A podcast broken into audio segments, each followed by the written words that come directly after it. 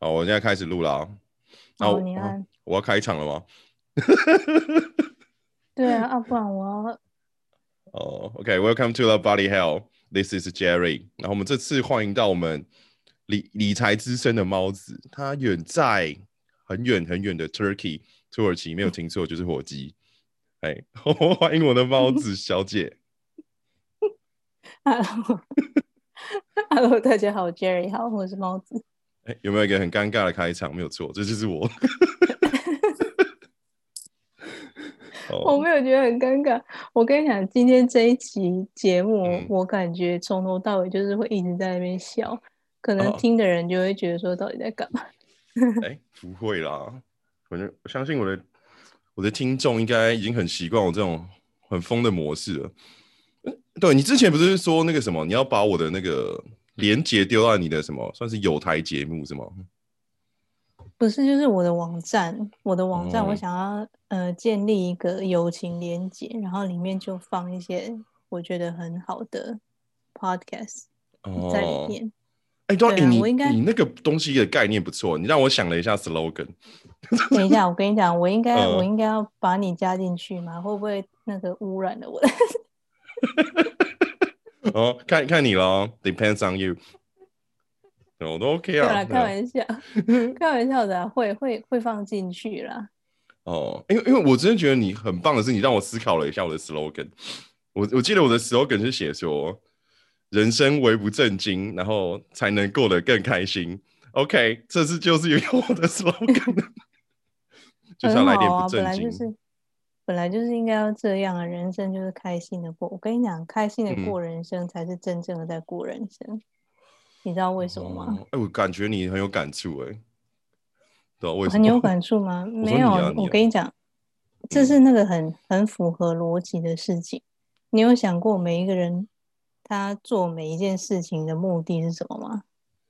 就例如说，你想要录 podcast，或者是你想随便讲，你想哦吃饭，或者是你想要去某个地方玩，那个终极的目的是为什么？你有想过吗？我有稍微思考一下，但是我没有想的很深啊，因为我的那个归因，我就会归因在说，嗯，因为我想做，我为什么想做？因为我觉得做了会爽，会开心。没错啊，这就是答案啊！就是这这个这个世嗯，世界上每一个人，不管他是做什么事情，他都是想要寻求开心，就包含有一些人他可能呃，就是使用毒品或者是酒哦精，也是想要快乐。当然，他们是用错误的方式，对吧？嗯就是他们他们用的是让自己比较呃不清醒的方式，所以每个人。嗯总而言之，就是他们都希望快乐嘛。那如果你能够时时都保持很快乐的话，那才表示你是在活你人生中最重要的那个目的。因为你如果哦就是让你自己很悲伤，或是很生气、很愤怒的话，其实是你不够清醒。因为你如果很清醒的话，你就会知道说我应该要更快乐了，才能够把这个生命给活好。嗯，因为很多东西啦，就遇到现在，反正我现在也算说已经算说年纪已经有了一些 在我面前 讲年纪有了一些好哦，啊，没有啊，这你知道本频道的设定是女生都是十八岁，没有任何的意外，然后男生嗯都是四十、OK，所以你现在年龄已经调到十八，所以这是没有问题的，好吧？我跟你讲，我根本很不在乎那个年龄的东西。哦所以 OK 啊，OK 啊，对啊，你说你怎样？你年纪已经有了，哈，哦，没有啦，就算是遇过一些事情吧，也是有走过一些，虽然说可能当然比我惨的人，可能排队可以排到什么冥王星啊，或者是火星啊，什么有的没的。但是我就觉得说，总是有遇过一些人生很低潮的时候，就是在你还没遇过遇过那个状态之前，对我来说啦，我就觉得，哎、能就是怎么可能会有那些状态在，可能什么忧郁症啊或什么，我可能就是觉得那个时候就只是觉得他们只是一个名词，但是当你真的体嗯。验到那种很不良情绪的时候，就会知道，哇，it happens，就哎干、怎么会这样？干，原来我我会遇到这些情绪的状况，所以就是刚刚前面讲的那一些，我就觉得，哎，开心是一件很重要的事情。嗯，对啊，很有同呃，感其实那个啊，你说什么？哦，深有同感啊，深有同感。嗯 对啊，就是呃，忧郁症的的感觉我也有体会过，可哦是嗯，对，可是我觉得就是那是一个过程啊，就是很嗯像你感冒，然后一下就会好了，这样。嗯，对就是一个状态的一个，对嗯我其实我觉得是怎么说呢？我觉得就是在你你去，如果你想要很活得很好的话，你很清醒的活着，即使是你很悲伤的话，你去体验那个很深刻的体验悲伤之后，你还是会回得来，你不会一嗯直在那个里面。因为像我现在已哦经，我的身边已经越来越多人，他的父母已经慢慢的去世了嘛，所以就会开始。这么快吗？嗯你还很年轻哎、我不算年轻了吧？我这样应该算是，哦，还没有到，应该这样，你这样我这样应该算什么青壮年是不是？呃，好啦，撇开设定来讲，应该算是对啊，算轻重啊。对啊，我对啊，我身边的人的父母，有些他们都已经慢慢在去哦世。对啊，包含我的婆婆也去世了啊。所以就是、哦因为你活越久，你会越呃经历到死亡的事情会越多，所以你对人生的感觉就会越不一样。对啊，哎，怎么办？你的哦听众会不会觉得说你邀错人了？因为你哎、的对啊，怎么那么哎、怎么那么来聊到刚好一个这么沉重？没关系啊，就是前面几分钟而已。好，我们来就摆回来好了。猫猫子，我们来让你介绍一下你的频道。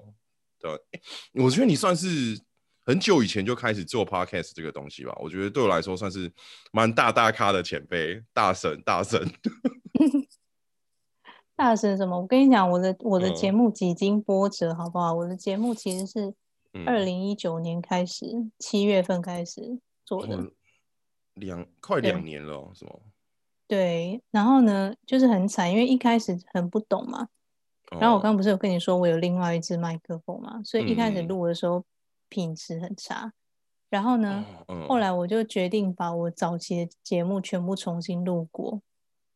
哦，哎、你很有心哎、对啊，就全部重新录过，然后全部重新录过之后呢，我又换了那个呃 host，我换成台湾的，本来我是在哦国外的你是用 Anchor 吗？之前不是，我是用那个是 Podbean，你有听过吗？哦，没有哎、完全没有。那是一个很好的 hosting，其实，但是我那时候离开的原因是因为，呃，因为它有一些置入的那个广告嘛，他就哦说如果你的，嗯对，他说你如果你的呃听众的那个数量到达一定之后，他就会帮你那个插入广告在里面。但是因为我的国家是设定是在台湾嘛，那他是在美国的公司啊，所以等于美国的公司怎么可能会想要插入广告到我的节目呢？对不对？嗯，所以我后来就因为这个原因，我就换成台湾的 hosting。哦，对然后我在美国的这一块产业算是很成熟了吧？对所以他们的非常东西，嗯，对，非常就是哦比台湾好很多，而且他们的呃怎么讲？他们现在还算是在慢慢的，还没有到顶，但是还没到顶哦，哦，还没，因为因为他们还有那个啊，很多呃，还有很多公司在想要进入这个加入这产业对，所以还哦会再更好。但是他们现在基本上已经非常成熟了，就像那个我们的口播广告啊，哦，都只有那一些真的很红的人才会有，像我们到现在有前几名，对啊，对，像我们一般这种就接不到嘛。哦呃，可以，我我之前是有接过啦，就是一些朋友的啊，不然就是其他 podcaster，然后就是哎，可能他们的朋友啦，想要做一些扩散，就会把一些叶配丢到我这边来。那还不错啊，那你的人缘还不错。对啊，就基本呃上哦像我也是接过一两次而已，所以就是就是因为我们，而且我们的那个价嘛，他们都哦不会，对他们都会期待说我们开的很低。哦，因为现在哦很多什么都嗯，还我现在就没收钱呐、就一个就是请我喝酒，一个请我喝咖啡啊，我说哦好，对啊，就是这样啊，所以所以就是我我的节目之前本来从那时候开始做，然后呢，后来我又换了那个 hosting 之后，很不幸的，我跟你讲，真的是之前的那个记录都没了。我算是全部重新开始了。对，就之前了别人给我一百多个 review 都没了。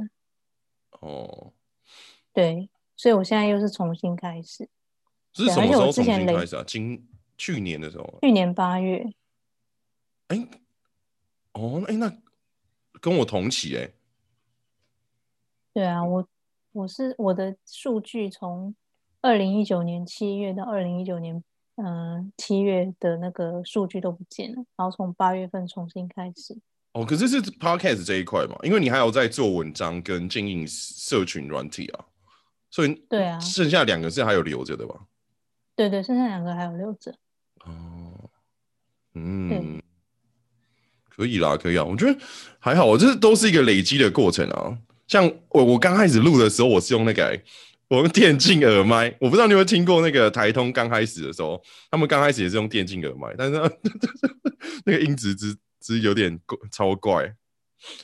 我其实我觉得那都是一个过程，嗯，对啊，那都是一个过程。我觉得反正去尝试就会很好，就人生反正就是要多尝试，然后多体验。哦，对，真的讲到多尝试的这件事情，我就。很想问说，哎，怎么会有有这个机会跑到土耳其去？嫁过来的。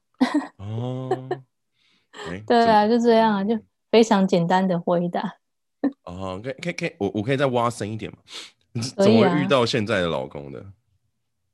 呃，我们两个人认识是因为有一次他到台湾玩，然后呢，我我因为我朋友认识他，我朋友就说，他就打电话跟我讲说，哎，你英文这么好，然后。我的英文这么破，你要不要出来？我有一个朋友，我们可以一起出去。然后我就想说，好啊，反正我那时候也没事嘛，我就去。然后就那时候就见到我先生，对啊。然后因为我的人给人家感觉是很冷淡，就是我的脸啊看起来比较……哦，你看起来就是学霸脸啊，学霸脸是吗？对啊，你看起来就是很有，就是我读很多书，就对。有，我有透露出那种感觉，反正就是我给人家的感觉就是看起来很很冷酷，嗯，对。然后，所以我们第一次见面的时候，我们其实也没讲什么话，对。然后，但是我也不知道为什么，哎，他就是后来有联络我，然后我们两个人就开始慢慢聊天，对啊。后来他他就回去了嘛，然后我就跟他聊天之后，我就觉得说，哎，其实他这个人还不错。然后我就在二零一四年年底的时候订了机票，二零一五年三月的时候我就飞到斯坦堡这里，然后跟他在一起一整个月。对啊，然后所以那时候是你哦，你订机票过去之前是你们已经在网络上面已经确定关系了吗？还是什么样的状态？没有啊，哦，没有，就朋友聊天而已啊。就是他来嘛，然后我们认识，对不对？然后他又飞回，他又飞回去了，然后我们就继续在网络上面聊天。然后那那你是对他很有好感哎，不然一般不太会直接这样飞过去玩吧？还是你就是很勇敢的人？嗯，不是，因为我因为我跟你讲，我从以前到现在从来都就是我到那时候啦，我那时候那时候是二十快三十岁了嘛，然后都还没出过国哦，然后我就。对，我就是想说，我都已经二十七、二十八岁了，应该要出国玩一下，见见世面。对啊，所以我那时候就借着这个机会，刚好他在那边，嗯，有人可以带我。对啊，所以我就跟他一起相处了一整个月。那当然就是因为你知道，相处一整个月，那我每天都在一起，自然而然结果就会变成两个人就会在一起。哦，这个也也也也很不一定啊，但是大部分的情况下是这样子来讲，没有错。嗯，这是互相有好感的前提下，对哦。对，应该是吧？的，因为已经有点久远了，你知道吗？所以，对啊，就是 OK OK，嗯，对，但是但是因为我们两个人那时候就是那一个月相处在一起，觉得各方面都非常合。因为我那时候是直接就是住在他家嘛。哦，这么哇，金门大号哎，哇，没有啦，因为就是觉得说，反正，呃，他在那里，然后我何必要多花一个旅馆的费用？因为他也不是什么坏人啊。如果我感觉他是一个很糟糕人的话，我当然不会想说要住他家。但是因为他还不错啊，然后我就觉得说，反正就跟他一起住。所以那一一整个月，我们是二十四小时都在一起，而且他他。因为他工作怎么讲？因为这边欧洲很多国家，他们都有很长的休假日，所以那一哦整个月他是嗯完全没去上班，他就都休假。然后都有钱拿。对啊，都有钱啊，正常领薪水啊。哦，哎，那台湾这个部分是不是要改进一下？我要骂一下台湾政府，干人家过得那么爽，检讨一下好吗？妈的！好好，你继续。我跟你讲，他他每每一年他的假都多到放不完，因为他在他公司待很久了。哦，对啊，台湾其实台湾这点真的应该要改进一下，因为台湾每次你说你要休假，然后老板就会给你那种脸色，你知道吗？情绪勒索啊，说什么供体时间啊，他妈，然后钱又给的那么少，然后就给你那种眼神跟那个压力，就就说啊，你真的要休假哦，啊，你要休三天哦，你，才嗯三天呢，三天也不行。这个东西我就讲到一个概念了。其实我觉得说，世界上面不管哪个国家，其实，在老板的这个职位，他们赚的薪赚的钱的比例，应该我觉得，除就是台湾可能稍微少一点的，但是集聚不会到太大，所以他们其实赚的钱应该是差不会到很多的，就是你这种公司等级或规模。所以他为什么其他国家可以放给员工的福利是这样，然后台湾是这样，我觉得很有需要检讨的地方了。其实我觉得就是台湾的那个工作跟生活的平衡没有很好。嗯，对啊，真的是没有很好，因为我们可能已经很习惯那种很辛苦的工作了吧。可是也是因为这样，台湾才会发展的那么好啊。对啊，所以他那一整个月，他就是都我们两个人就是都在一起嘛，然后做什么事情就吃饭睡觉都在一起，然后呃，因为一起生活嘛，所以也会一起呃煮菜啊，然后去那个市场买菜，就是这种很普通的事情，还有一起打扫家里，这种非常普通的生活，所以也是因嗯为这种很普通的生活，让我完全认识了这个人。哎、我觉得是真的要有，算是这种很贴近的两个人一起的生活，才有办法去决定说你之后要不要踏入下一步。对，就像在同居的时候，台湾同居的这个状态，就是去体验说两个人真的在一起会是什么样子。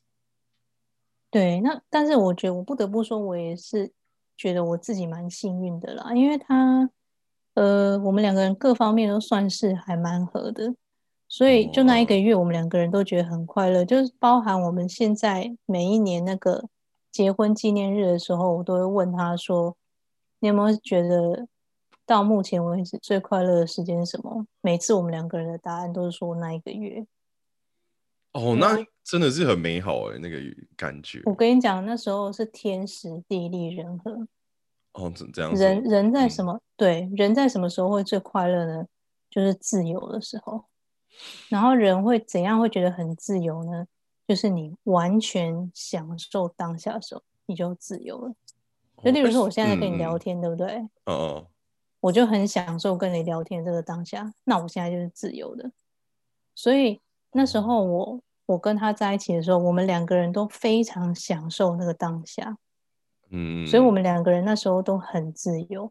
我们两个人那时候就是把一切不必要的的累赘都通通都抛掉了，不想其他的事情，就是专心的跟对方在一起，然后还有就是体验生活的一切。嗯。所以那那一段时间对于我们来两个人来讲都是最快乐的，因为像我们现在已经呃，因为有小孩了嘛，所以就没有很多很多自己的时间，然后跟嗯。彼此相处的时间也会被压缩，所以那段期间对我们来讲是最快乐。所以就也是因为有那一个月的期间，哦后来我们两个人有一年多的远距离的时间，在结婚之前都一年多都是远距离，对啊，所以哦这样子我们才可以哦。撑得过来。哦，所以你是那个月结束之后你回台湾，然后之后再过一年多，你才决定要嫁过去，这样吗？对啊，哦，哎就那那个月的量很强大哎、哇，对。哦，对，就是就是你，就是我们两个人都很享受那个当下，对啊，所以就觉得两个人生活在一起，呃，摩嗯擦不会感觉不会很大，对啊，当然都是可以调整的嘛，这样子。哦，对对对，当然结婚之后还是有遇到很多挑战啦，但是就是我觉得那一个嗯。月很快乐，然后后来我们在一个就是呃一年多的那个远距离的时候，因为我嗯。们两个人几乎也是形同呃网络同居的感觉，就是因为我们有、对，就因为我们有嗯。就因为我们有时差嘛，然后我哦要上班，他也要上班，所以就是基本上就是我下班了之后，我们两个人就会打开那个 Skype 的视讯，哦，然后呢，反正爱聊就聊，不聊的话就不要聊，就放在那边。我哦，还就是做自己的事情哦。对我还是照常追我的剧啊，或者是吃饭啊，干嘛啊？我要去哦洗澡，我就直接就是离开电脑前面就好了。哦，我以为你会把电脑带进去洗澡哦，哪可能？OK OK，哎，那真的很棒哎！你们这种状态是一个非常嗯，很我觉得很多人需要的、羡慕的一个状态了。会吗？啊呃，for me，但对我来说了，我觉得怎？嗯样子？你说这个状羡慕态嘛，的点，对啊，羡慕的点在哪？我，就是刚才怎么讲说你有个灵魂的寄托，然后对方虽然说也我我是觉得说可能也不用到很懂你，但他愿意去付出那些时间去了解你，因为他毕竟也很喜欢你嘛。我觉得这个这个状态是很棒的，就一起去哦共同经营一些时间。对，没错。但我们那段期间的确是我，其实我现在想起来也是觉得蛮特别的啦。就是我们两个人一起透过电脑也做了蛮多事情的吧。就是像我之前也有寄包裹给他，然后他就在就是他收到的他就直接开给我看，你知道那种感觉是很奇妙的。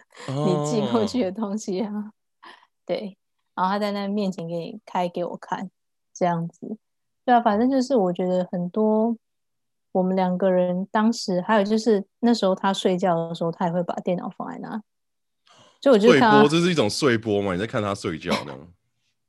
对，所以就是可能我哦。有时候看、看电脑的时候，诶，他还在睡觉，哦，好，就这样，就是看到他会在那边，然后他如果假日的话，就他可能睡得比较晚，就会看到他在那边，然后他起来的时候就会很看到他很真实，头发很乱的样子，哦哦，对，哎好特别哦。以结对，所以结婚之后也是一样啊，我觉得差不多就没有差太多，你们都是在一开始的时候就做自己嘛。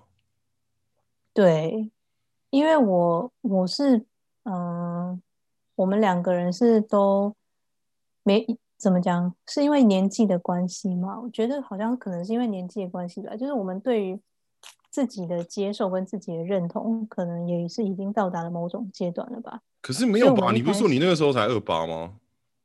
对啊，应该是你比较早熟。现在很多二八都会像智障一样，我说哇，莫名其妙开始呛起 来了。我以为你在说你自己、欸，呃，哎、有有有一点啊，有一点，我应该可能吧，我也不知道。希望以后，嗯，我觉得我是，我跟你讲，我们两个人的生长环境造就了我们两个人的个性吧。哦，就是就是他他跟我讲说，他从小到大，他想做什么就做什么，没有人会管他。然后、哦，对，然后他他家人是完全真的是完全都不会管他的。就他以前呃嗯二十几岁的时候，他如果出去玩到三更半夜回来，他妈妈只是会有点不高兴而已，但是也不会怎么样。哦，对，但是即使是他这么自由，他从来都没有做什么很奇怪的事，就包含他，我跟你讲，他唯一的不良习惯就是以前他有抽烟，就这样而已，因为他也不喝酒。以前哦，现在没有就好了。对他，对他跟我在一起之后戒掉了。爱情的力量让尼古丁退散。哎呀，哦，可以了，可以。对啊，所以，所以我我也是这样，我小时候也是这样，就是我想要做什么事情，没有人可以拦得住我，但就是我爸妈他们会用很激烈的方式反哎抗，哦但跟我最后。哎、跟我很像哎、我也知道我爸妈会什么各种什么情绪勒索啊，不然是什么啊，框架啊，亚洲或者什么的家庭不是就都这样？对，大部分哦，但是我就是大部分就是我自己想做什么，我就哎、弄好，然后可能好会给他们一些情绪的空间，然后我就我就出发了，这样。本来其实我觉得本来父母就是应该要这样，嗯，对啊，父母本来其实就是应该要给我，我现在是已经是妈妈了，所以我应该有资格讲这句话。我觉得父母，对嗯。我觉得父母应该要让小孩自由，就是怎么讲，你你你给他的价值观建立好，嗯然后其他的事情就应该要让他自己去选择，你应该要相信你的小孩。对啊嗯应该要相信你的小孩。就是像很多人都会觉得说他在教小孩，其实我就我之前我也有在另外一个节目谈到过，我觉得不是教育小孩，是你要先教育自己，因为你做出来的所有的行为，你的小孩都会跟着学。哦，所以如果你是一个好人的话，就算你什么都不跟他讲，你什么道德准则都不给他，他也会知道。嗯，因为你就是他的榜样，就摆在那边，你的行为错从小看到大那种。嗯，没错，所以基本上，如果你从小到大你，呃，你这样子对他身教的结果之下，如果是 OK 的话，那你就应该要相信他。哦，我啊我的角度比较跟你不一样啊，因为我是说，因为因为我有很经过很长一段时间，我就是我的家里父母都不太理解我啊，什么什么的，然后我也有点难走出那个状态啊。我好像到二十几岁的时候，突然我也不知道看到什么文章，还是被什么打到，我就看到一句话，我觉得很算是对我这个情况的一个算是解围的一句话吧。他就说，嗯，父母也是第一次当父母，他们也不懂怎么教你，然后小孩也是第一次当小孩，所以我就以这一套理论去建立我这个算是思考吧，就是，嘿，父母也不懂，所以他们也是需要学，他们也是需要教育。但是当他们如果去关上自己去做学习跟去尝试的这个心的时候，就会很难沟通了，跟孩子之间。对啊，你讲的没错啊，就是的确是父母也是第一次当父母啊，我我也是第一次当妈妈，所以很多东西我也都还在学。但是我觉得我一直有一个中心的思想，就是我不是在教我的小孩，我是在教我自己。哦，教学相长的这件事情，嗯嗯，因为我觉得就是就像我刚刚讲的，一定要真的是一定要把自己做好，然后小孩就会跟着学。他很多就像嗯，我每次都会跟我先生讲说，你因为我们家隔壁有邻居，他的小孩每次都一直在崩溃，你知道，啊，他都会在尖叫。他是干嘛？是有什么问题的？他就是很脾气很不好，然后他哦都会在那个走廊那边，呃，会大吼大叫，因为那走廊不是都有回音吗？他特别嗯喜欢在走廊那边大吼大叫，然后或者哭啊什么的，就是很反正很少。然后我就跟我先生讲说，你想要一个很温柔的小孩，你知道要怎样做吗？他就说怎样，他就说首先你要对你的小孩很温柔。哦，让他去习惯那个状态，嗯对啊，没有别的办法啊，因为如果你你你看嘛，你从小到大，如果你的父母对你讲话都是很支持你，好加油哦，你去做。如果你跌倒的话，妈妈在这边给你靠，嗯，那你是不是就会觉得说啊，就是很安全，然后你就会去，就算你放飞自我，你也会知道说，哦，我妈哦，妈还我还有个家这样子，对我妈妈还在家里等我，所以我不能让她伤心，对不对？然后，如果你的父母每次都是给你这种感觉，就是都对你讲话都是很温柔，就算生气的话，也不会太严厉的责备你，就是每次都是很温柔的这种方式跟你讲话，那你自然而然你就会变得讲话，你也会变得很温柔啊，你也不会就是乱发脾气什么的。对啊，当然嗯冲突一定会有，情绪激动的时候也会有，可是最终你们都会回回到那个平静的状态啊。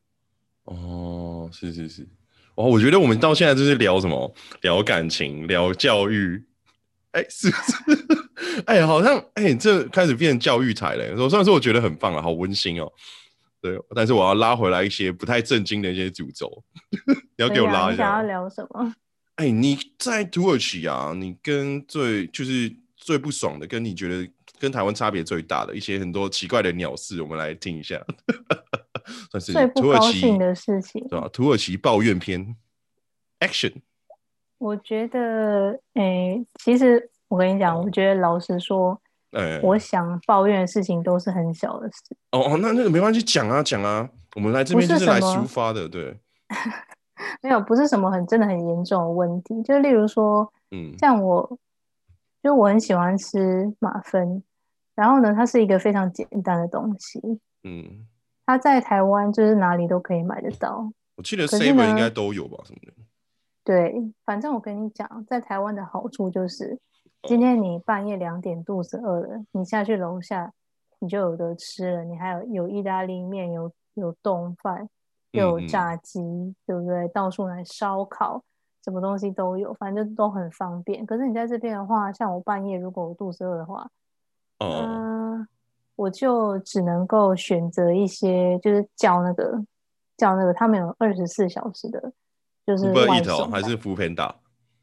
没有，什么可能？他们的选嗯择就是里面就是有一些三明治啊，然后而且是很冷的那种三明治，然后还有一些什么零嗯食、汽水这种，就是我没办法有其他更多的选择。如果半夜真的很饿的话，而且这从这边呢、如果我半夜要出门的话，很危险，哦，所以不能自己半夜出门。那台湾就不会啊，你还你半夜还是可以出门啊。哦，对啊，所半夜以拍拍照，嗯，对啊，所以就是我觉得这一点要买东西很不方便，而且就是像嗯，他们他们对于那个外国食物的接受度最近有比较好了。可是我刚哦来的时候，他们对于外国食物的接受度真的是趋近于零吧。所以哦，我哎、你知道我对他们的食物的印象就真的只有 K-pop，然后其他我就好像还有一些什么烤肉，然后加一些米饭，然后其他我就不懂他们的食物在在是在干嘛的，可以介绍一下吗？那他们的食物真的差不多就那样而已啊。啊，那哦，你我想说，你之前有说过他们很自豪他们的食物，我想会有更多其他的花样。其他的花样就是，例如说，像有一个有一个是他们你那个皮带，就是呃，国外好像翻成什么嗯嗯皮塔饼哦，还是什么的，我不知道中文是什么哎、嗯嗯，反正就是呢，他们是呃面团，然后我跟你讲，土耳其人很爱吃面包，面包是他们的哦主食，他们吃的是那种法国面包，所以他们有很多那种料理嗯都是跟、呃面粉类有关的。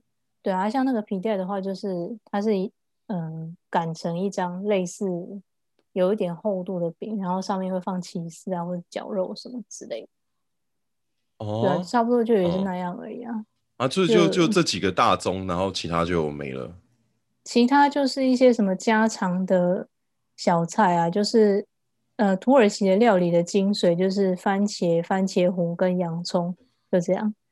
啊 啊，因因为我对 Turkey 的他了解，们什么嗯嗯，他们什么料理他们都喜欢，他们都要加番茄、番茄糊，然后跟洋葱。就像他们有一道菜是那个茄子香肉嘛，嗯，鱼香肉丝哦，香肉没有，不是啊，就是茄子香肉，就是、嗯 就是他们那个那个茄子炸过之后，然后把它切开一个洞嘛，嗯然后里嗯面就放那个绞肉。那绞肉是怎样调味呢？就是 番茄，哦番茄然后洋葱跟番茄糊先炒过之后，然后再填进去，然后再拿去烤。哦，哎，那那个番茄糊那个东西是什么？就跟番茄酱一样哦。不一样，番茄糊就是，哎，你没有在做料理哦，竟然连番茄糊都不知道。我我不知道，我不知道那个名字啊，说明我我我弄过，但是我对这个名词很陌生哎。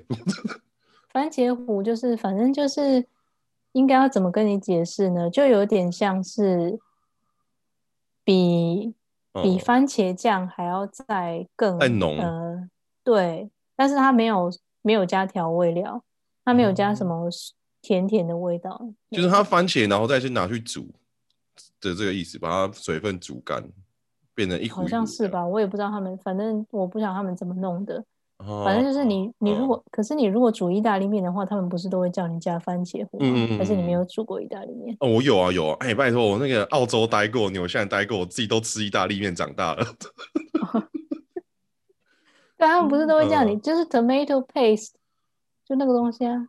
哦，不是不是 tomato sauce 啊，哦，也可以 sauce 或是 paste 都可以，反正你浓稠度有一点点差异，基本上差不多的东西。哦，对啊，tomato sauce，嗯，对啊，差不多那种东西吧，再稍微比 sauce 再浓稠一点点吧。哦，因为我想说，你有一直提到说他们对他们的食物很自豪，然后，对吧我想说，哎、他们的自豪在哪里？但是现在听下来就，嗯，干鞋工他小一碗卤肉饭打赢你们，靠背我跟你讲，真的，每次我来这边，他们都说，呃，他们的食物有多好吃，然后就一直在跟我各种介绍。然后我想说，那是因为你们没有去过台湾，台湾好吃的东西不想 对啊，哎、你看，哦，就就就讲说我们就他们不喜欢的口味不讲嘛，臭豆腐啊那些麻辣鸭血就不说，看你看鸡排，你看蒸奶，呃，你看盐酥鸡，妈的多赞呐、哦天哪！我跟你讲，如果你跟他们讲那个鸡排的话，他们就会说我们也有那个啊，那个 KFC，然后我们也有炸鸡。样哦对啊，我都跟他们讲说那不一样，他们讲不听哎，我也没办法，我们法我们。那个对啊，我们面粉都会加一些什么特制的一些香料去调啊。对啊炸出来超香的，看香到香到根本就不像在吃吃那个，跟那个肯德基根本不一样。完全不一样，可是他们就无法了解。那那你老公应该懂吧？没有，我跟你讲，他是一个很没有口福的人。哦，他吃什么东西？对他，我跟你讲，他对生活好像就是他，他对吃东西没什么特别的好感，就每次有什么好吃的东西给他吃，他都会说很不错啊，就这样。他不会像哦我们就说好好吃哦，然后就很高兴这样。他不会，他就是很平淡。哦，他那 哦时候去台湾的时候，嗯对他那时候去台湾的时候暴瘦哎、哦，因为他吃不习惯是吗？对，然后他每天都要跟我讲说，为什么你们这边要买法国面包那么难？我就说你要吃法国面包的话，你要去那种就是面包店吧。就是就是对啊，要那种专门卖那种健康的五谷杂粮的那种面包哦，是店才，是那一种的法国面包哦。对，就是完全没味道的那一种啊。哦，对，不像为什么要吃那一种啊？好吧，他们，不太因能理解那对他们来讲就跟米饭一样啊。哦，对他们吃什么都要配面包，所以那时候他就会觉得很痛苦，而且他也觉得说，为什么台湾都没有起司？起司种类很少。哦，对，台湾起司种类是真的少了。对，但是我就说你如果要买的话，你要去贵妇百货。哦，那对对对对对，对，嗯，好吧，有点可惜啦。对啊，我觉得，嗯，对啊，他就是这样啊。我觉我我真的觉得哦，讲我如果说真的要要我真的要抱怨一件事情的话，我有想到，哎，我觉得他是不是听不懂中文？他当然听不懂中文，放心放心。没有，我跟你讲，呃，土耳其人最让我受不了一点就是他们很吵，我不知道为什啊么。来来来来来来抱怨一下，来来来，我不知道为什么哎、就是他们为什么可以制造那么大的噪音，我我很没办法理解。就是在我们嗯的观念里面，都会觉得说晚上十点以后是不是就应该要保持对啊，你会不会一直被投诉啊？对啊，但是这边的人他们就是到晚上十点之后都还很吵。哦，欸这个我要提提一下，你知道台湾吗？因为我朋友我就有个开酒吧的嘛，我觉得你昨天有听吗，就是他是说他他忘记提到一个很有趣的事情，他们不是说要跨年了吗？但是他们是跨年前好前一两个礼拜吧，他们附近的邻居去跟警察投诉，投诉说他们嗯。跨年那一天会很吵，然后那个警察就来了，嗯就说嗯提早，对啊，哎、那个你的邻邻居投诉说你们跨年会很吵，然后他们员工就全部一片问号，呃可是我们还没跨年呢、然后说啊没有啦，有人投诉我们就要来关心啊，对不对？就就哦就跟你们说啦，说他觉得你们跨年那天会很吵，你看，就是超前部署啊，超前投诉啊，这是什么东西？超 哦，前投诉的真的很好笑。对啊，哎、那你们那边不会有就是什么环境噪音啊被投诉这件事情吗？我跟你讲，如果你要投诉也可以，可是就是基本上没有什么用。就像我我跟你讲说，那个我家隔壁邻居，而且他们这边嗯房子的隔音做的又很差。嗯，对啊，你在做什么？你讲话稍微大声一点，隔壁又听得到。对啊，就是晚上那这样很变吵。态哎、我不知道为什么他们房子的隔音都做的不是很好，因为我们搬过两次家，然后我还有去我婆婆家住过，隔音都很差，还有去别人的家里做客过，那个隔音都很不好。哦，哎、那边大部分的房子是像说公寓式的吗？还是就是那种独栋，然后前面有一些可以跑步的一些草皮啊，或什么？都有啊，哦，看你口袋深不深啊。你如果口袋深的话，你也可以住海边啊。哦，海边都比较贵，对不对？对，可是台湾海边嗯都不、不会有人住啊，因为会有地层下陷的问题。而且还湿气很重。对啊，就是对啊，可是土耳其这边还好，因为为嗯对土耳其这边还好。土耳其这边的话是，如果你有景观的房子的话，就会比较贵。就像我哦家，我家这里就是你如果要买的话，你是不是住海因为我边？没有，但是我家看出去就会看到海，哎，那很棒啊！有一段距离，有一段距离就会看到海，这样，然后还可以看到从我这边，从我家这里还可以看到那个王子岛，你知道吗？Prince Island，就是上面的人都没有车，那里是禁止使用车辆的，都要用他们只能去跑，他们跑只能跑步去买东西是吗？或走路，或骑脚踏车。对，然后他们还有马，啊，马，王王王子岛，好，我下次去土耳其我要去看一下。这傻小，对，就是哦很原始的生活。对，从我家这边也可以看得到王子岛，然后你看，你可以以看到他们在骑马哦。当然不行啊，怎么可能？我哦，你哦，你是看到那个岛，你没有办法看到他们的那个太细的东西。当然哦你以为是那个我戴什么特殊的眼镜之类？没有，就是哦可以看得到那那座岛。然后，因为像这我们家这两两边，它是一整栋的嘛，我们这边就比稍微贵一点，因为离海边比较近。哦，对啊，啊，另外一边就离海边比较远，所以就稍微便宜一点，所以有差。哦，哎，那所以你们过年过节的时候，其实都是非常受不了的我觉得真的要看邻居的素质的吗？公德心了。空对啊德心高飞啊，真的啊，我跟你讲，前两天我家邻居就是我刚刚跟你讲那个婴儿尖叫的那一个，他们嗯，家有人来做客，他们吵到晚上两点欸啊，是那啊种 party time 的那一种哦。他有事前过来跟你打个招呼哦，也没有。没有，他们就是没有，他们没有放音乐，可是就是讲话跟笑，然后还有就是敲打东西的声音，还有小孩奔跑的声音，很吵，真的很吵。看土耳其人那么嗨哦，我们都已经在隔壁了，应该隔壁离你们应该有点距离吧？没有啊，就隔一面墙而已啊。哦，所以是那种像台湾那种社区式的房子吗？对我们住的现在，我们目前住的是那一种。对啊，所以就就他他们就很吵，而且他们离开的时候，我跟你讲，土耳其人每次要离开很爱十八相送，你知道？啊，就已经、啊已经对，就是我每次去人家家里做客也是这样，就是已经要离开了，在那边穿鞋子，然后还要在那边疫情之前还要在那边跟你拥抱啊，然后亲你的脸颊，然后聊天啊什么的，哎、然后聊完之后你现在疫情严重吗？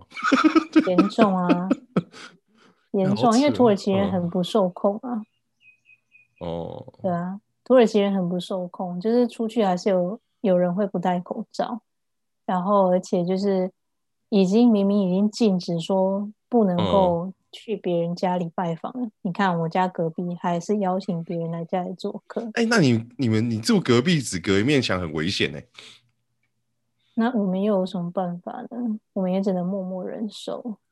哦，对啊，真的就是这样，因为因为那种人，就算你投诉他们，我们之前其实有跟管理员投诉过，可是就是也没改善。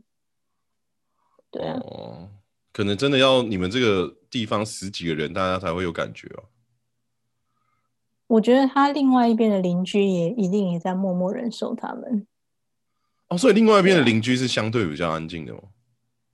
另外很安静啊，另外一边的邻居，我跟你讲，我们这一整层楼只有他们很吵欸哦，对，看他们真的是很做自己哎，不太尊重别人的这种感觉哦。嗯，对他们就是很活在当下，你知道，想说今天的今天的派对今天就要进行，所以非常的那个，对他们真的就是这样，而且他们在在门口的时候，那时候已经半夜两点了，你想半夜两点你要离开别人家里，你在公共区域的时候，你不是会很自然而然的放低音量吗？哎，好，那我先嗯走，拜拜。对啊，怕影响到别人哦，对哦。没有欸，我已经半夜两点了。他们也就是大大声喧哗，哦，对，所以就是嗯对，所以就是他们他们的他们的，我觉得这我是真的是比较受不了，就是这个就是噪音的部分。像我去那个我以前在疫情之前，我去我先生的朋友家，或是我先生他亲戚家里的时候，哦，就疫情之前我们有偶尔会去嘛，然后每一次去的时候，我都觉得哇，他们电视为什么要开这么大声？真的很吵。还是他们的那个基因自带，就是有那种重听的一个基因在。我跟他说：“哎、为什么你们的电视都要开那么大声啊？”我跟你讲，包含我先生在跟我刚结婚的时候，他看电视，他也开的很大声。我就说：“你电视可不可以不要开那么大声？”嗯，然后他每次都会觉得说：“这样有很大声嘛？”我说：“这样超大声，好吗？”我也觉得我已经快要耳聋了。对，哎、那是真的应该是影响蛮大的吧？可能你在一楼放，三楼都听得到那种音量的。真的很大声。然后他们每个人都是都是这样，所以小而且小孩也很习惯，你知道，小孩看卡通也是都放超大声。哦哦，我我要写在我的 list 上面，土耳其人自自带耳聋基因。哦是而且他们真的，我跟你讲，他们可能就是因为这样，他们才很吵吧，因为你已经听习惯那个电视很大声了，有没有？嗯，所以你会用那个音量去对，可能就是也是因为这样吧。对啊，其他的就没什么了，其他我都觉得还好。对啊，哦哦我还蛮诶适应这里的生活啊。哦，对哦，我要问问，想问一下，说为什么你当初会想要做 podcast 这个东西啊？我吗？因为其实我是觉得，嗯嗯嗯，我想要把我知道的东西分享出来。两两年前哦，对啊，因为我觉得，呃，学会一个东西之后，一定要去实践嘛。嗯，然后嗯实践了之后，你不是会有一些心得？那你如果哦把这个心得分享出来的话，才能够证明你是真正的学会。哦，这个这个有一套教学，这个叫做教学法，我已经是忘记哪个教授讲的了。这个也是蛮重要的一个部分。哎，没错，嗯我觉得是这样。然后，因为我我会我的感觉是，就像包含我现在越来越深的感觉是说，嗯，嗯因为我现在不是还有在写文章什么东西嘛，嗯我之所以会写那么多东西，是因为我很想要把那种感觉，就好像是我想要把我的脑袋清空，就是只要我把它写哦出来了之后，感觉我就把那个知识存在那个地方了。哦，还蛮特别的会这种感觉，就是我也很想要把那些呃知识都从我的脑子里面拿出来，不管是哪一种类型的知识，就哦想要跟别人分享。这样听起来有点亏皮，不过我懂你的 你的意思。好，OK，就哦什么？对啊，哦就是这样啊，所以才会一做就做了那么久，而且还又发展了很多其他的东西。哦，哎，对啊，你不是哎，你还有在做一些其他的什么吗？有啊，就呃，我有，我还有在写那个有关于，就是因为我我在这边住，然后我儿子他的中文的教学就变成是我要在教他嘛。哦，所以你自然哦，你要让他具备有中文的这个技能吗？当然了，他是双母语，他会讲中文啊，哦，他会讲台语吗？不会哦，哎台语晚一点，你会讲台语啊？我会讲台语啊。哎、好，靠你了，台湾的那个知识传播就靠你了。没有，他是他从小就是双母语，他所以他会讲土耳其文，他也会讲中文。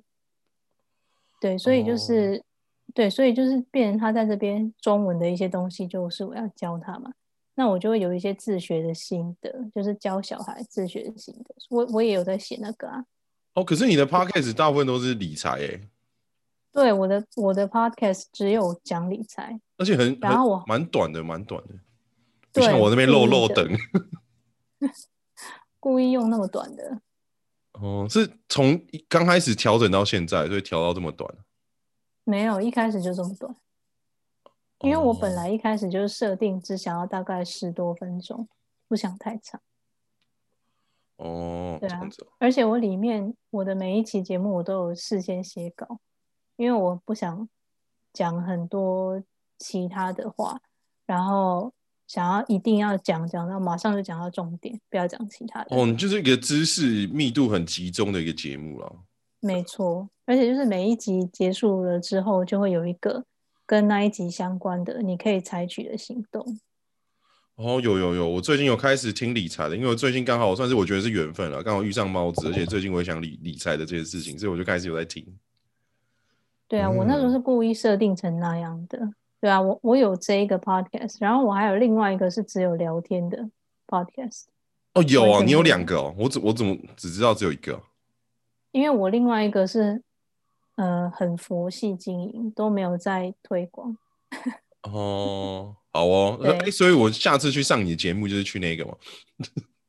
你你如果要讲理财的话，那我就会带你到理财那一个频道。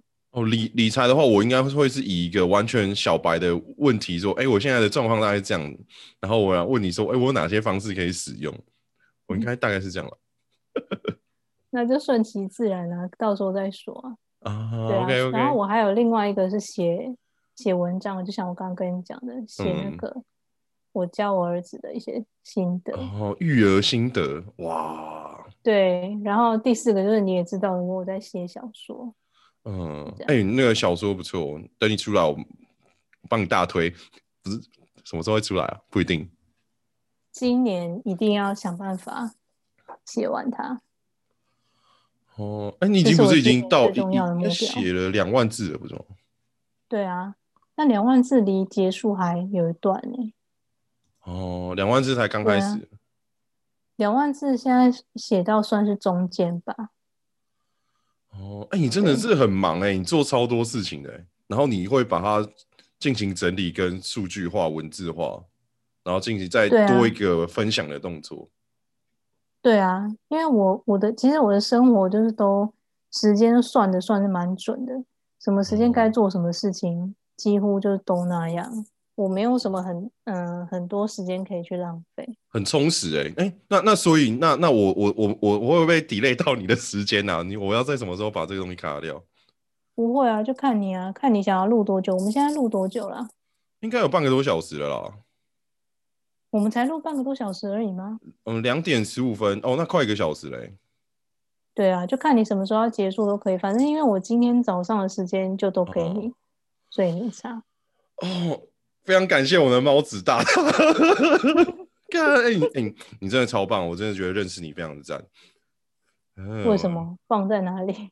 哦，就是哎、你比那么多的，该怎么讲？你时间空档已经塞满很多东西了，你还愿意把一些时间排出来给我啊？对吧？然后，而且哦你的理财，我觉得觉得对我蛮有用的，就蛮短小精悍的，不像说，虽然说我会放一些知识性的东西啊，甚至是我的农业的部分嘛，只是我还是会插一些比较闲话在里面啊，闲话家常在里面的东西。没关系啊，你你有你的风格啊。我觉得每个人没有一定要做怎样的风格，就像我的节目也是有很多人听不习惯啊，那他们自然就会去找适合他们的。反正知识都在那里，就看你嗯自己想要用什么样的方式去取得。哦，对啊，哎、哎，所以如果有人批哦评我的节目，我也不会觉得怎么样。哦，刚开始应该会需要调试一下吧？我之前有人留言给我说，他觉得我很不要脸，就是敢在节目中要求赞助，然后啊，他就说我，对，他说我的节目很像直接拿一本书在读，然后就说我敛财。我个人是觉得我不喜欢他讲我敛财这个部分，因为我没有敛财，我又没有强迫别人一定一定要赞助。对啊，就是我们我把我把我需要赞助的这东西讲出来，你要不要是你决定哦。对啊，我又没有强迫说你一定要怎么样，而且我也没有就是用任何的方式去榨取别人的财物，所以我个人觉得不高兴的这一点。其他的说我的节目很难听或什么的，我觉得没差，因为每个人嗯喜每个人的欢的本来就选择嘛，不一样。哦，对对对，好凶哦，那些人到底为什么要这么凶？又跟他没有利益牵扯，看，那、这个世界上就是有很多这种人啊，所以就是哦不用，对啊，不用理他们，因为还除了他以外，还有其他很多支持的人啊，所以就没对啊，对啊，对啊，就像一定也会有人不喜欢你的风格啊，哦，不喜欢就滚啊！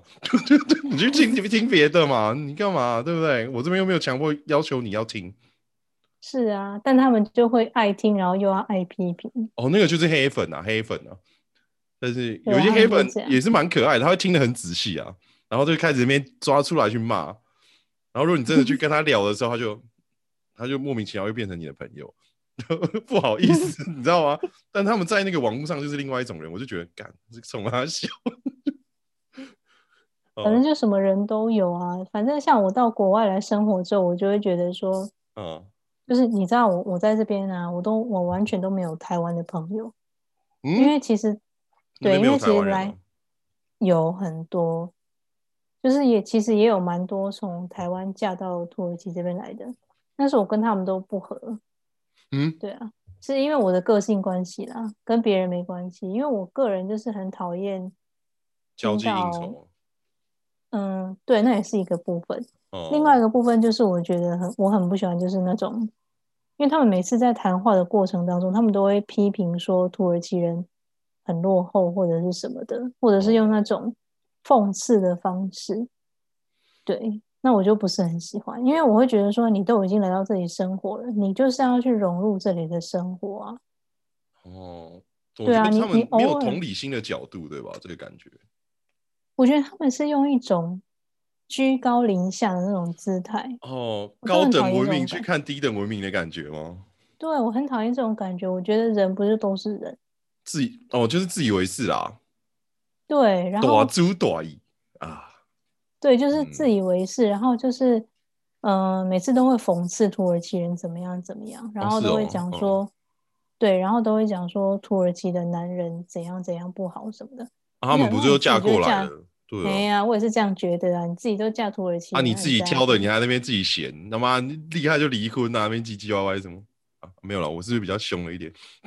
我就是不喜欢听到那一些负面的东西，所以我嗯都没有跟他们来往，因为他们每次都会在那边酸土耳其人。我是觉得说，生活中有抱怨很正常。嗯，一定会有一些情绪，就像我来这里，就我刚跟你讲，我不适应的地方也会有。可是我觉得，如果你要一直拿你的家里的环境去跟这里比较的话，那你我觉得你的生活会很辛苦，因为就是不一样啊。你像我来这里的话，我就是完全放弃那种很方便的生活，哦，就是然后也放弃融入，把自己当成当地人在过活，这样，嗯，对啊，你就只能有这种选择啊，何必要去跟，何必要去是在那边，然后跟跟他们作对，然后也跟你自己作对。哦，我啦，我是一个角度啦，好啦，你我啦，我会比较想说，好，那既然你你挑那么多毛病，那你就做出一些有建设性的行动啊，对不对？对，那也是另外一个啊，对啊，那也是另外一个角度，就是如果这么喜欢抱怨的话，那就想办法去改善。那如果不能改善的话，那你就融入嘛。对啊，对啊相反的，如果你真的做出行动，我会很欣赏。我觉得，我觉得，但是你光在那边靠背，no 不 OK。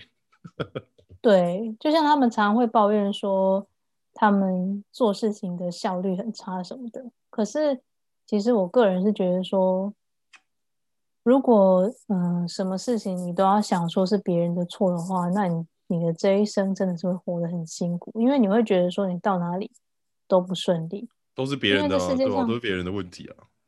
对，因为这个世界上没有一个人可以完全符合你的期待。就如果你真的哦要这样想，的日子真的会很痛苦。就像我们，我现在结婚，我跟我先生在一起，嗯，我不可能完全符合他的期待，他也不可能符合我的期待啊，嗯，这是很正常。那你对你的夫妻关系跟亲子关系都如此，更何况是一个完全不认识的陌生人，对吧？更更不可能去要求别人。哦，原对来啊在土耳其的台湾人是这种面相啊。呃，但搞不好他们也会觉得说是因为我太机车了，但我也不哦怪他们，因为我的确是很机车。嗯哼，哦，不会啊，我觉得还好，没有 OK，嗯，fine，没有，应该是我们比较对平吧。对我这人就是这样，哦话不投机半句多。我跟你讲，哦哦，你就会把它写进小说里面，然后把它写死，这样，有些 来提供你一个新思路，多一些角色。我跟你讲，就是有时候有些跟有些人讲话，那种两三句就聊不下去了。哦，对啊，哎有哎，真的有时候会会对，对啊，有差还是会有差，就跟有些人像我，我跟他们就是，哎，其实我跟你讲，我从小到大都是这样，我的朋友都是男生，我都没有女生的朋友。哦，哇，那你这样就不能介绍一些女朋友给我了。你，我跟你讲，你如果想要那种长得有一呃有一点亚洲气质，但是又像外国人的长相的话，那你来这里找就没错。我我要怎么去那边找啊？我我现在还被被卡在台湾了。你可以来这边玩，然后看一看。哎，可是我跟你讲，土耳其现在女生越长越高，哎，哇！我之前出去的时候看到那个好多三个女生，感觉像是高中生，已经一百七十几公分了，靠腰都快比我高了，我会才一百八，超级高的。哦，没关系啊，我喜欢高的，我喜欢高的。哎，腿很长哎，而且那个身材都还不错。我想说，哇，现在小孩发育真是不错。可是我英文不好怎么办啊？他们英文好吗？烂啊！我的天啊！那那那对啊，这样子对啊。那么我来问一下好了，因为台湾还是蛮喜蛮多人喜欢那种国外的一些生活或一些伴侣嘛。那要怎么样去交到土耳其的另外一半？以你的观察啦，对一些什么台湾的一些男生或女生啊来说，我跟你讲，我持平的讲，嗯，我尽量持平的讲，因为毕竟因为我是个人嘛，所以可能还是有点那个。不是很客观的地方，但是我尽量客观讲，我觉得我是很幸运的人。哦哦，对，我觉得我是非常幸运的人，就是因为我的婆家他们给我们很大的自由。哦，一般来讲，土耳其的家庭婆婆会呃管蛮多的。对啊，然后我我不我真的是很幸运，就是说我的婆家他们。因为土耳其人他们有一个文化，就是他们很喜欢到别人的家里去拜访，嗯，他们觉得说这是一种很亲近的表现，所以而且他们到你家，他们是，嗯，他们很希望你如果到他们家的话，你你会能把他们家当成你自己的家一样，啊，所以呢，当他们到你家的时候呢，他们也会很自然的把你家当他家一样，呃，对，所以就是说。呃，开你的柜子拿东西啊，或者是说，呃，去，例如说，像我们有两两间呃洗手间嘛，嗯，有一间是在那个房间里面的，然后有一间是在外面的。那他们呢就会直接跑到你的，打开你的房间门，然后去使用你房间的洗手间。一般人的逻辑是不是都会觉得我上外面那一间就好了？对，哎，这样我会不爽哎，我是说真的，我会不爽哎。对，所以我就说，对于一般的土耳其人来讲，这是很正常的事情。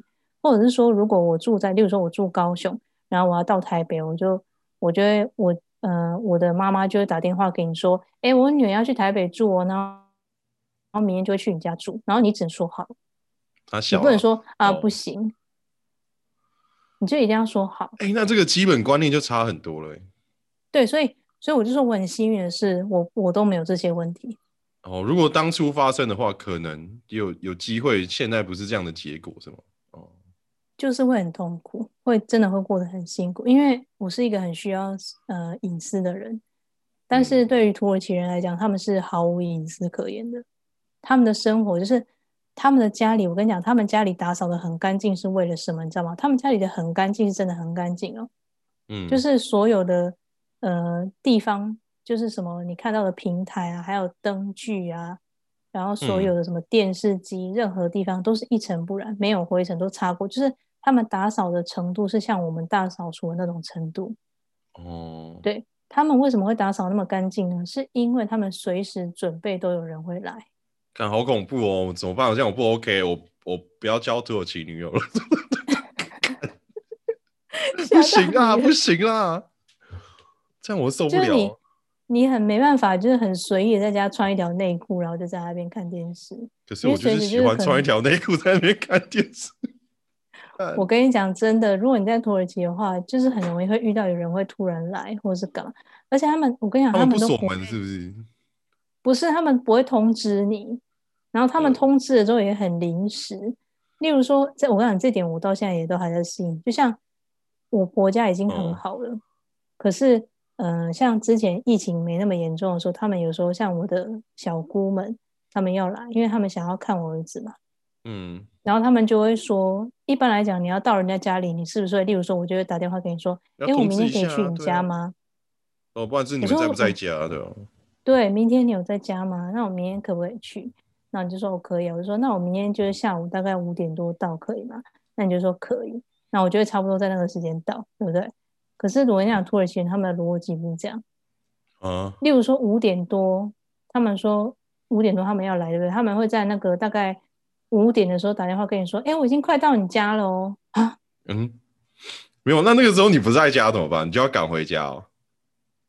如果他们当然他们会先确定说你有没有在家，然后他们就会任何时间突袭你。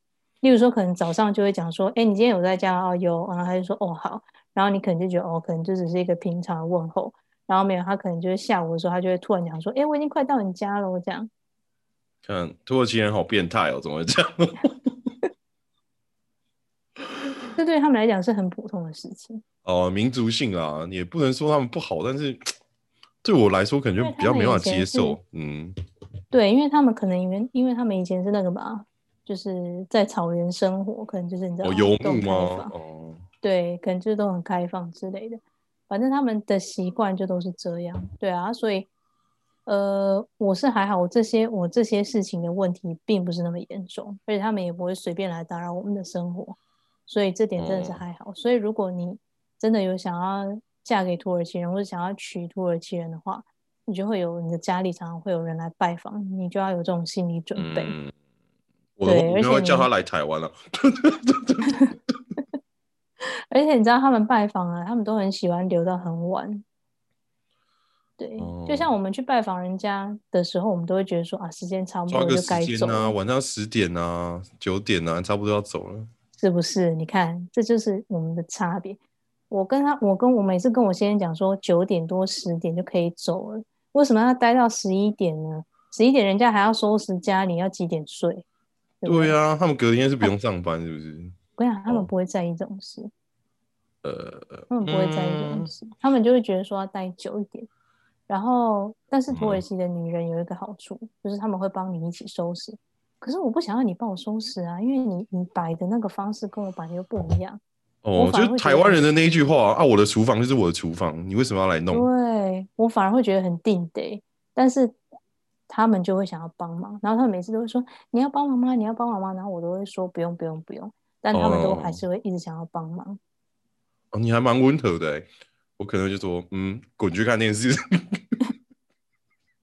没有，我都会说不用。对他们都会这样，对啊，所以就是如果你就是真的想要嫁给土耳其人的话，你就要接受这种亲戚来拜访这种，嗯，比较困难的地方。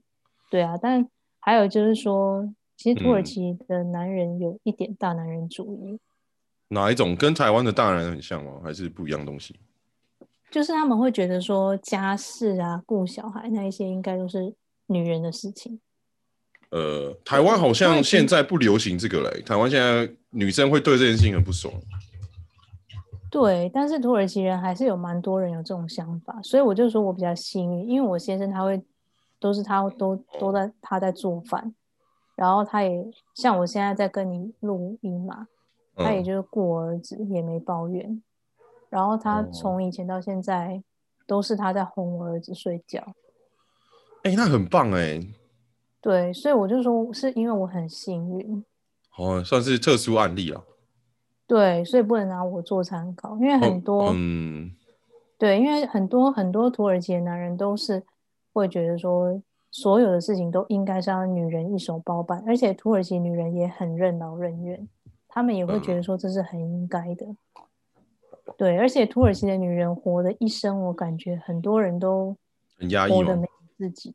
哦，就他们一生都是为了小孩、为了老公、为了家庭付出，然后自己没有什么自己的兴趣，也没有。所以他们比较没有女权意识的这个东西在吵吗？